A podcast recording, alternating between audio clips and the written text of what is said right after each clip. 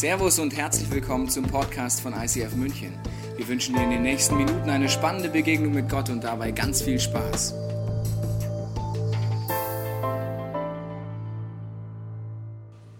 Einen wunderschönen guten Morgen auch von mir hier zu euch im Neuraum in München und auch zu euch nach Hause, die ihr vor dem Fernseher einfach auch zuschaut. Heute sind wir im zweiten Sonntag der Serie Strapped. Und hier bei Strapped geht es um das Thema Finanzen. Strapped bedeutet gefangen, gefesselt sein im Bereich Finanzen. Warum redet eine Kirche über Finanzen? Will jetzt die, will jetzt die Kirche unser Geld in Zeiten von, von Wirtschaftsherausforderungen, wo es schwierig ist mit Finanzen, reden wir über Geld weil uns das Geld anvertraut wurde. Es ist so entscheidend, es ist much entscheidend, wie wir mit diesem Geld umgehen. Du hast die Möglichkeit, schlecht mit dem Geld umzugehen und für negative Dinge auszugeben und du kannst es auch gut einsetzen. Und Tobi sprach letzte Woche darüber, wie man es gut einsetzen kann, wie man präventiv Geld geben kann in die Kirche, damit diese Welt zu einem besseren Ort wird. Und jetzt würde ich direkt gerne euch herausfordern, Gutes zu tun. Ich bräuchte nämlich 50 Euro. Wer hat für mich 50 Euro? Ihr zu Hause vor dem Bildschirm könnt jetzt euch entspannen, aber ich brauche hier vorne jetzt 50 Euro. Wer möchte mir Gutes tun? Ja, come on. Wirklich? Das wird ein guter Sonntag für mich. 50 Euro, hey, ist gut. Ähm, kennt ihr den Spruch? Ja, Geld macht glücklich für den, der es hat? Ganz ehrlich, Hand aufs Herz. Für wen ist das Thema Geld, Finanzen easy? Und wer ist happy? Ich möchte gerne mal wissen von euch, wer ist happy mit dem Thema Finanzen? Ja, ein paar sind dabei. Hervorragend. Für euch ist es gut? Ich hätte eigentlich erwartet, dass ihr mir dann die 50 Euro auch bringt. Nein, kein Sp alles gut. Später. Es ist wichtig, dass wir über das Thema Finanzen sprechen, weil wir wie gefangen sind.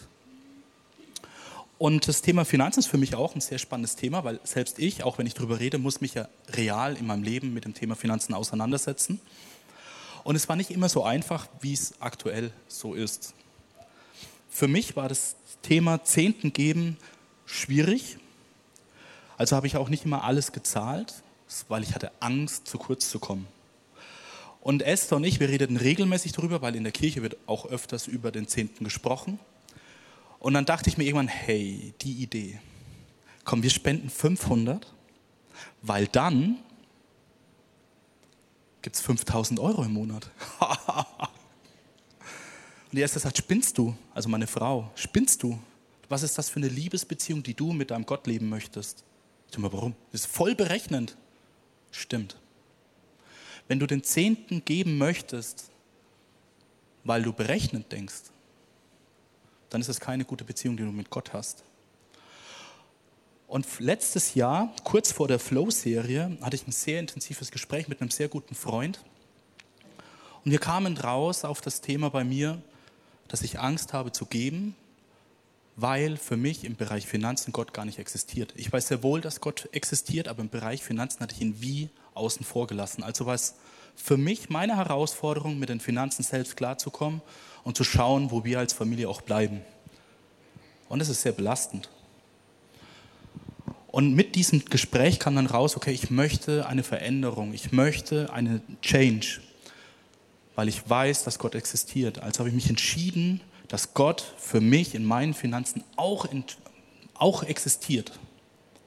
Und dann habe ich den Zehnten eingerichtet und ich sage euch, als ich das erste Mal auf Senden gedrückt habe beim Online-Banking, das war wirklich schmerzhaft. Und ich sage euch, beim ersten Mal, da tut es noch richtig weh, gell? Und beim zweiten Mal auch, und beim dritten Mal nicht mehr so sehr, aber es ist wie ein Opfer. Vielleicht geht es ja auch so, wenn du den Zehnten gibst oder etwas in diesen Kollektenbeutel oder in diesen Kollektenbox gibst, dass es für dich schwer ist, dass es ein Opfer ist. Und damit liegst du gar nicht so falsch, wenn du denkst, das ist ein Opfer, weil ursprünglich kommt das aus dem Alttestamentlichen, aus dem Hebräischen und dort wurde ganz viel geopfert. Da ging es auch richtig blutig zu. Und was das mit uns heute zu tun hat, nehme ich euch direkt mit rein in die erste Stelle. Es ist ähm, bei Mose. Das Volk Israel ist gerade aus dem Ägyptenland geflohen und sind in der Wüste und Gott spricht zu Mose. Der Herr sprach zu Mose, erkläre alle Erstgeburt als mir geheiligt. Alles, was bei den Israeliten den Mutterschoß durchbricht, bei den Mensch und bei Vieh gehört mir. Wow. Selbst für den Hebräer ist das wirklich heftig. Da steht, alles Erstgeborene ist heilig. Und scheinbar ist es Gott wichtig, dass alles Erstgeborene ihm gehört. Warum das jetzt so ist, kann ich dir nicht sagen, weil ich habe mit Gott nicht so live im Eins zu eins drüber reden können, leider. Aber scheinbar ist es ihm wichtig. Er hat sich dafür entschieden, dass alles, was zuerst geboren wird, ihm gehört. Es ist sein Anrecht. Und heilig, geheiligt, bedeutet aus dem hebräischen Kadosh. Und Kadosh heißt wie abgesondert, besonders, heilig, abgetrennt von dem, was wir regulär kennen und haben. Es ist göttlich, es ist anders. Und dieses Erstgeborene ist heilig, es ist anders. Und deswegen möchte Gott, dass wir anders damit umgehen, weil er sagt, es gehört mir. Und wie die Hebräer damals mit umgehen sollten, geht wie folgt weiter. Dann musst du alles, was den Mutterschoß durchbricht, vor dem Herrn bringen. Alle männlichen Erstlinge, die dein Vieh wirft, gehören dem Herrn. Jeden Erstling vom Esel aber löse durch ein Schaf aus. Willst du ihn nicht auslösen, dann brich ihm das Genick. Zack. Das ist heftig, oder? Jeden Erstgeborenen deiner Söhne musst du auslösen. Jetzt haben wir hier eine Tradition, die ist circa 4000 Jahre alt und wirklich schwer zu verstehen. Warum Tiere? Warum opfern? Warum auslösen? Was ist der Punkt? Ich nehme euch mit rein. Gott ist der Meinung, dass es würdige Tiere gibt und unwürdige Tiere. Und nur würdige Tiere kannst du opfern. Unwürdige Tiere scheinbar nicht.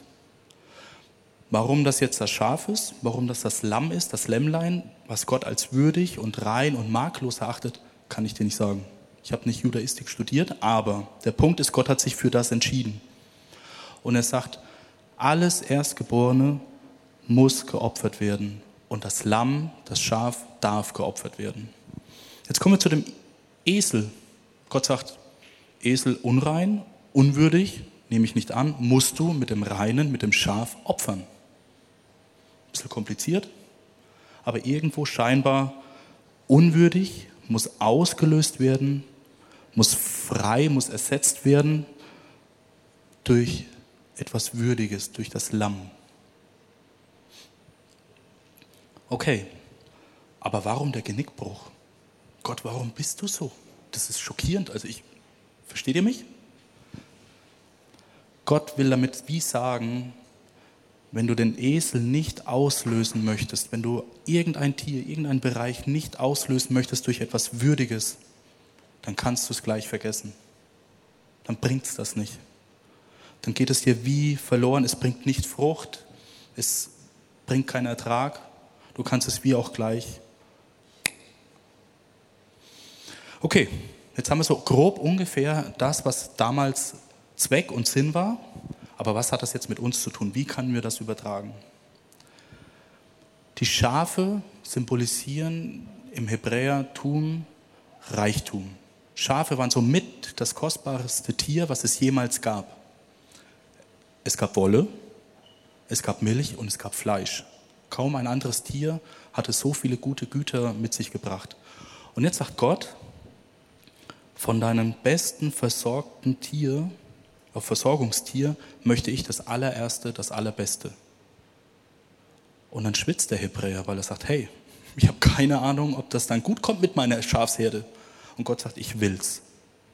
Weil ich werde den Rest deiner Herde, egal ob Esel, ob Kuh oder was auch immer, werde ich segnen. Ich werde meine schützende Hand darüber halten. Gib du mir das Lamm, das Erste, und der Rest ist gesegnet.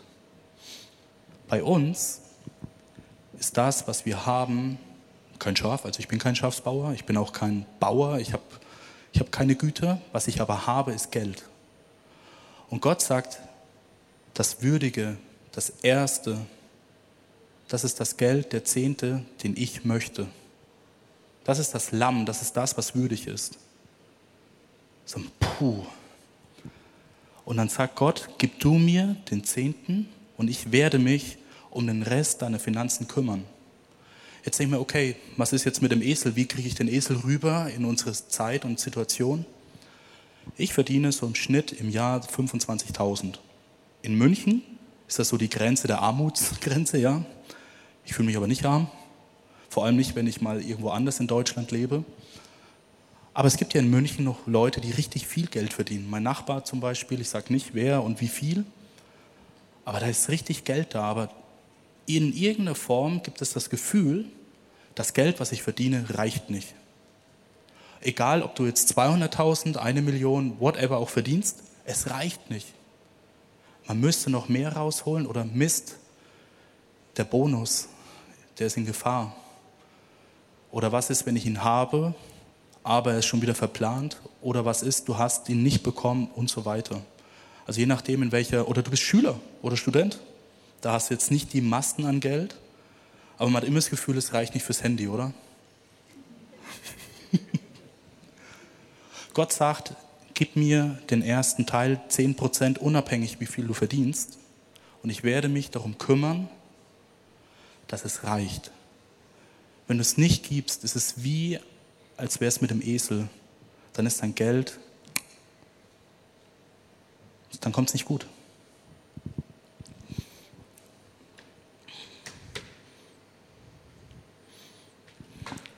Aber ich habe mich gefragt, was soll eigentlich diese Opfernummer? Warum opfern? Mein Gott, du bist allmächtig, ja, du hättest das ja auch ganz anders machen können. Zum Beispiel eine Blume schenken oder so. Das, Gott ist ja alles möglich. Und dann beim drüber reden und diskutieren mit einem guten Freund auch, kam ich auf den Punkt, Gott braucht gar kein Opfer. Er braucht kein Opfer. Er hat diese Opfernummer eingerichtet für mich, für dich. Warum? Ich stelle es mir so vor. Ich nehme euch nochmal mit an meinen Computer, Online-Banking. Ich drücke auf den Knopf und das Geld geht rüber zur Kirche und ich denke mal, oh Gott. Oh. Das, ist, das ist dieser Moment, wo es weh tut. Also wenn du es das erste Mal tust, dann tut das wirklich weh. Und ich merke, durch dieses Geld geben, komme ich in einen ganz anderen Bewusstseinszustand. Ich werde mir bewusst, jetzt ehre ich Gott. Jetzt mache ich mich abhängig von Gott, weil ich weiß, Mist, mir fehlen jetzt vielleicht 100, 200, 5000, 6000 Euro oder 10.000, keine Ahnung, was du verdienst. Das fehlt jetzt. Und Gott hilft dir durch diesen Move, ihm dich die Hand zu vertrauen.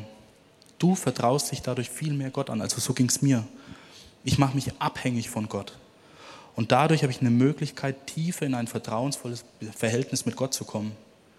Mir hilft dieses Opfer in Gottes Gegenwart zu kommen, mir bewusst zu machen, Gott, du stehst an erster Stelle in meinem Leben. Und dann ist noch was, was mir aufgefallen ist. Gott sagt ja, gib mir zuerst. Und dann denke ich mir, wow, das ist ja im Glauben. Also ich weiß nicht, wenn ich das erste Mal zahle oder überhaupt zahle, ob es dann hinten nach gut kommt. Das heißt, ich mache es im Glauben. Du erwartest von mir wirklich viel, Gott. Sagt er, ja. Und dann sagt, war ich im Dialog mit ihm, und dann hieß es so, Gott, warum machst du das? Und dann war das wie das Gefühl, vertrau mir, ich nehme dich an die Hand, es kommt gut. Aber dann würde das ja heißen, dass ich meine ganzen Online-Banking-Geschichten hier umstellen muss. Ja. Dass ich mein Leben nach dir mehr ausrichte. Ja. Krass. Was mir noch aufgefallen ist, Gott erwartet das. Und ich denke mir, warum, warum erwartest du das, dass ich das mache? Und er sagt, ähm, damit du die Möglichkeit hast, mir auf Augenhöhe zu begegnen auch, dass du auf meiner Augenhöhe kommen kannst. Und ich meine, wie meinst du das? Ja, ich habe dich geschaffen als Ebenbild. Ich möchte ein Gegenüber, ich möchte nicht ein Opfer, sondern ich möchte einen freien Menschen, der mir gegenüber sein kann. Und wenn Gott sich das so wünscht, mit der Beziehung als Gegenüber, dann passiert etwas Wundervolles. Dann ist eine Intimität an Beziehung da, die ist unglaublich. Ich kann ihm Danke sagen für, durch das Geld geben, dass alle anderen Bereiche frei oder gesegnet sind. Guck in dein Leben zurück, wenn du mit Gott unterwegs bist. Was hast du alles Gutes schon erlebt? Durch das Geben hast du die Möglichkeit, frei zu werden und ihm Danke zu sagen. Was mir auch aufgefallen ist, wenn, wenn Gott mich auf eine Ebene holt, dass er nicht nur fordert, sondern er tut es gleich. Gott hat durch Jesus Christus das Gleiche gemacht. In Johannes 3 steht, so sehr hat Gott die Welt geliebt, dass er seinen eingeborenen Sohn gegeben hat. Für mich. Weil nur was würdig ist, kann das Unwürdige segnen und auslösen. Gott gibt sein Opfer, Jesus wird oft auch bezeichnet als das Lamm Gottes, gibt sein Opfer, damit ich gesegnet bin, damit ich Freiheit erlebe, damit ich Hoffnung erlebe, damit mein Lebensbereich aufblühen kann. Das finde ich cool. Das ist mehr als cool. Das ist, das ist existenziell. Das ist, das ist so was Abgefahrenes.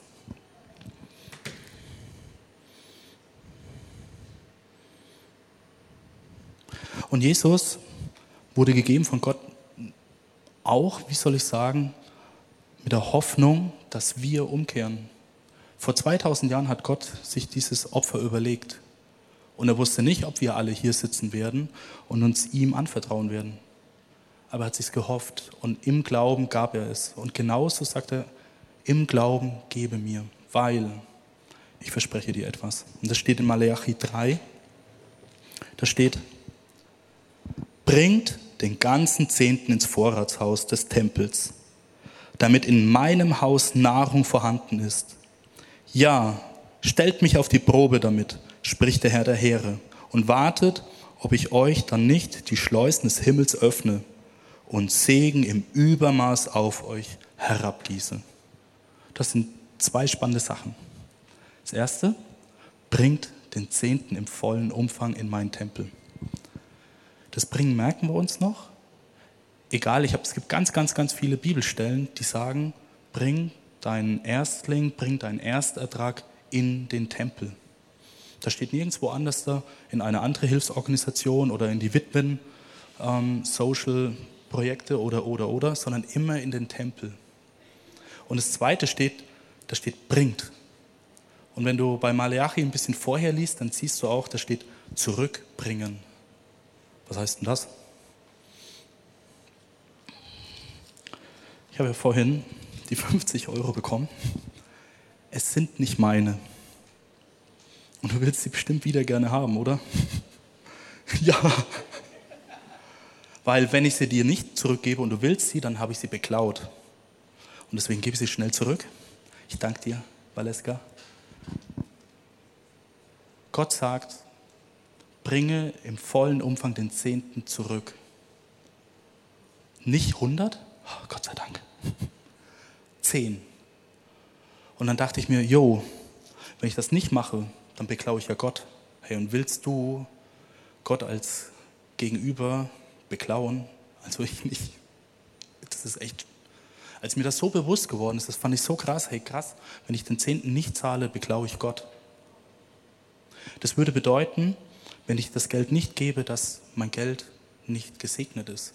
Automatisch heißt das dann, es ist verflucht. Also lieber lebe ich mit den 90 Prozent, die sind gesegnet und ich weiß, es kommt am Ende gut, als dass es am Ende verflucht ist. Und verflucht heißt in meinen Augen, es reicht nicht, ich komme zu kurz, Mist. Verstehst du, was ich meine?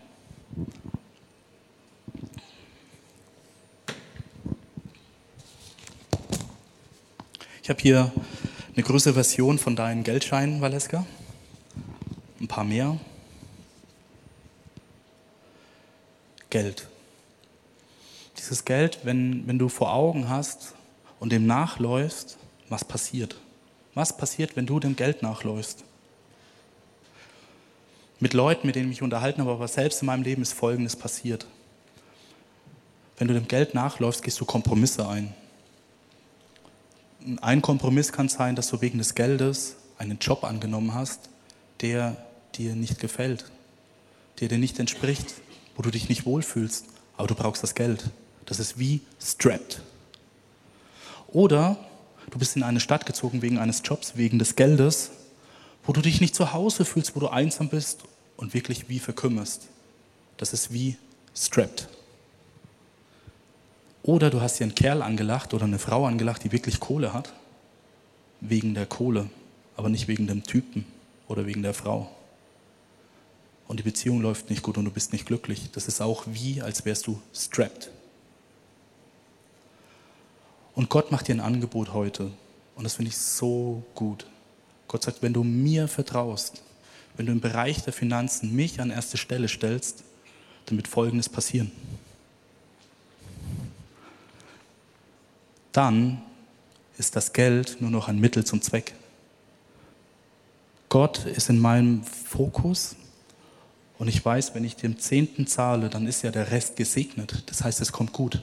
Unabhängig, ob ich jetzt 25.000, 60, 100.000 oder 200.000 oder 300.000 verdiene, whatever. Das Geld läuft mir hinterher und folgt mir dort, wo ich hingehe. Und das ist das Angebot, was Gott macht. Weg mit dem Geld. Gott, ich, ich liebe es. Gott hatte Mose den Auftrag gegeben, hier mit dieser Opfernummer, was wir am Anfang hatten. Und er wusste, irgendwann kommt der Moment, wo deine Kinder dann kommen oder deine Arbeitskollegen und fragen, hey, warum machst du das? Und das finde ich so gut und Gott gibt eine Antwort. Und vielleicht hast du keine Kinder, aber Arbeitskollegen oder Freunde und die fragen dann, hey, was hast du am Wochenende gemacht? Ja, ich war in der Kirche. Ach, in der Kirche. Sehr schön. Da musstest dein Geld hinbringen, stimmt's? Du armer Kerl. Die nehmen dir das ganze Geld weg, ne? Och, geh mir weg. Und Gott sagt, nee, du sollst Folgendes antworten, wenn dich jemand fragt. Wenn dich morgen dein Sohn fragt, was bedeutet das, diese Opfergeschichte, dann sag ihm, mit starker Hand hat uns der Herr aus Ägypten, aus dem Sklavenhaus herausgeführt. Das ist eine ganz andere Antwort, gell? Gott sagt, mit dem Geld, mit dem Zehnten, den du gibst, ist es wie auch eine Erinnerung daran, dass ich dich befreit habe. Und ich war auch nicht immer Christ. Ich war auch nicht immer brav. Bin ich jetzt auch nicht, aber ich war damals unterwegs mit 19 und mein Lebensmotto war Dauerparty. Und mein Herz hat sich so angefühlt, wie ich müsste die Leute verarschen, ich war liebesunfähig, ich war ungerecht und ich bin ständig in irgendwelchen fremden Betten aufgewacht. Und eines Tages hatten mich gute Freundinnen eingeladen, mit auf eine Veranstaltung zu kommen, die nannte sich Progrist. Und an diesem Abend saß ich da auf so einem Stuhl und Gott wischte mir wie die Schuppen von den Augen und zeigte mir, wie verletzt mein Herz war, wie enttäuscht mein Herz war, wie wie, ich nicht, wie es mir nicht möglich war, vertrauensvoll Beziehungen auch zu bauen zu anderen Menschen. Und dass er das heilen möchte. Und ich habe mich darauf eingelassen. Und heute bin ich verheiratet und habe drei Kinder. Und ich bin Gott so dankbar, dass, dass es mir gelungen ist, liebesfähig zu sein, Beziehung, eine feste Beziehung aufzubauen, die dazu noch fähig ist, drei Menschen das Leben zu schenken und sie auch zu lieben und Familie zu bauen. Und dafür bin ich Gott dankbar und gebe ihm den Zehnten. Als Erinnerung daran. Und jetzt fragt ihr euch vielleicht, Mensch, jetzt steht er hier vorne, gell, erzählt schöne warme Geschichten und ein bisschen theologisch. Aber was bringt denn bei dir der Zehnte? Ich könnte euch jetzt ein paar Geschichten erzählen, aber ich erzähle euch nur eine. Etwa vor drei Jahren sind wir nach Zürich gezogen mit dem Ziel, dass wir irgendwann, und irgendwann ist jetzt bald, in zwei Monaten, ein ICF in Frankfurt gründen. Und wir haben für diesen Move, für diesen Umzug unter anderem auch unser Auto verkauft, weil wir das Geld brauchten. Und wir sind umgezogen und ihr müsst euch das dann so vorstellen, auch wieder hierher, eine Familie, drei Kinder ohne Auto. Das ist wirklich spannend. Ich bringe euch mal ein paar Beispiele, wie das sich dann anfühlt oder wie das aussieht, wenn man kein Auto hat, aber die Eltern besuchen möchte, wie zum Beispiel hier mit dem Bild. Voll gepackt, vorne das Kind, hinten drauf ein Rucksack, ein Kinderwagen und noch zwei andere Kinder und dann noch zwei Taschen. Und das hat Esther mehrmals alleine gemacht. Ich sage euch, das ist wirklich Stress. Oder stell dir vor, einkaufen mit dem Fahrrad, einem Kinderanhänger. Es gibt ein paar Leute, die machen das auch. Und wir hatten das echt zwei Jahre lang gemacht und es war wirklich mühselig mit drei Kindern. Und die krasseste Geschichte war vor zwei Jahren im Winter. Samuel war im Kindergarten und Esther musste mit den Kindern los. Es war im Winter, es hatte geschneit gehabt, es war, lag viel Schnee, es war auch glatt und sie hatte den Bus verpasst und musste dann dreieinhalb Kilometer ans andere Ende des, Ende des Ortes dann laufen. Man muss sich so vorstellen, dreieinhalb Monate altes Kind, vorne am Bauch, die kleine Johanna im Kinderwagen mit zwei Jahren und dann los. 40, 50 Minuten in der Kälte. Und es dauerte nicht lang, dass Johanna anfing zu weinen, weil sie einfach kalt war. Und Esther packte ihre kleinen Füße noch ein mit Windeln und die Handschuhe auch noch mit Windeln eingepackt, dass es ihr wärmer wird. Aber sie hatte trotzdem geweint und sie war am Wimmern. Und Esther hatte echt, sie dachte, es kann es nicht sein, oder? Wir sind hier in Deutschland, sehr zivilisiertes Land.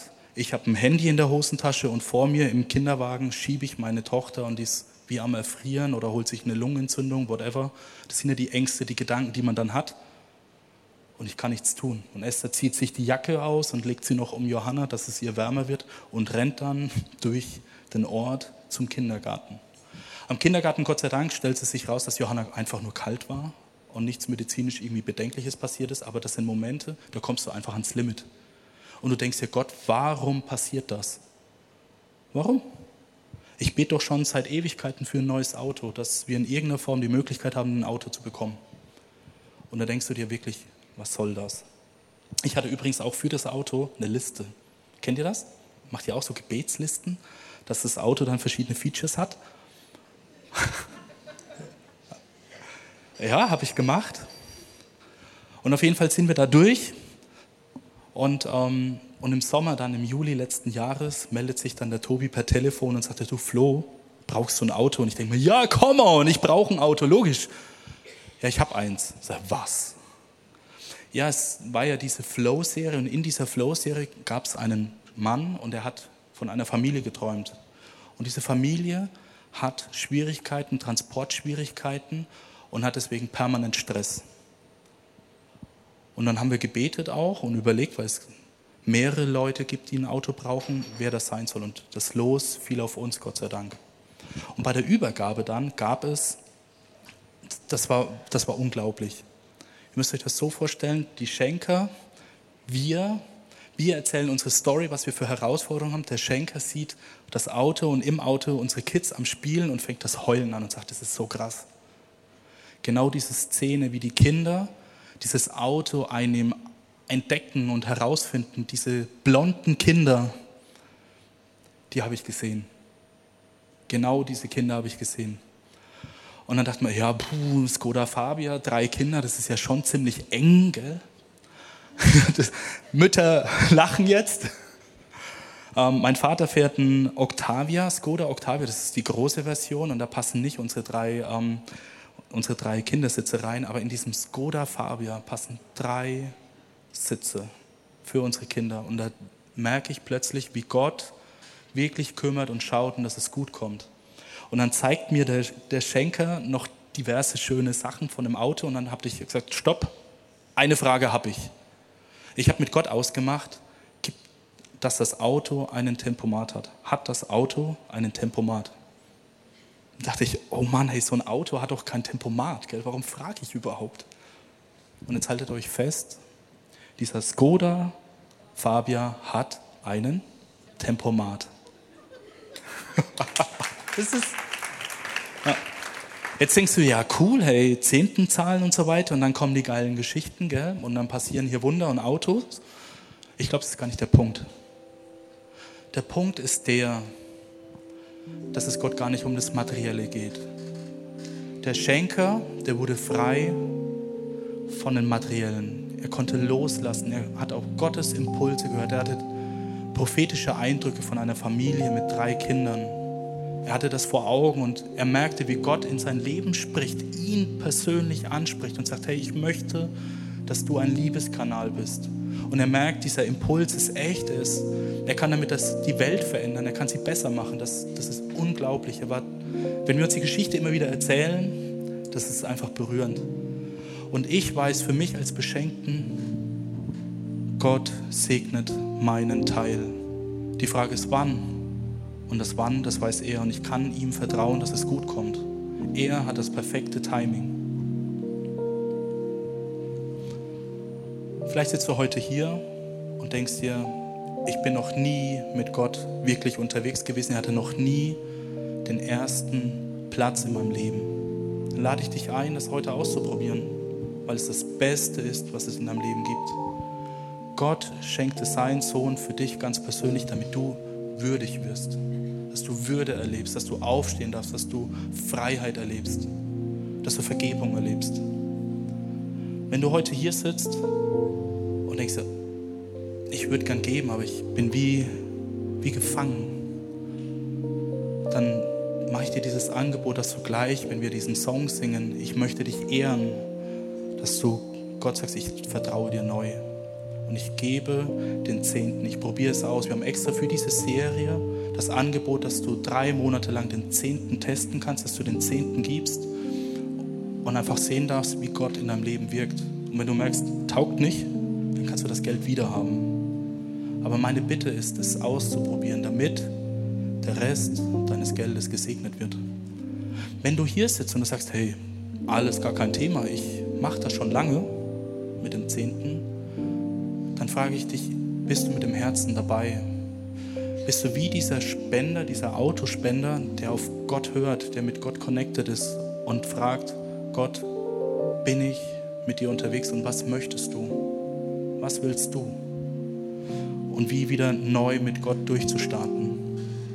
Vielleicht sitzt du heute hier und hast Schulden und du denkst dir, Florian, was redest du hier? Ich habe wirklich Probleme dann möchte ich dir Mut machen, auch selbst wenn du Schulden hast, hat Gott eine Lösung. Und wie das aussieht, lade ich dich ein, next, durchzuhalten bis nächste Woche, wenn Tobi genau über dieses Thema spricht. Und ich lade uns alle jetzt ein, zu beten und Gott zu fragen, da wo du ganz persönlich stehst, was ist für mich der nächste Schritt? Was ist das, was dran ist? Und dann darfst du aufstehen und Gott die Ehre geben. Wir werden diesen Song singen, ich will dich ehren. Und dann kannst du dein Herz fragen, ehre ich wirklich Gott?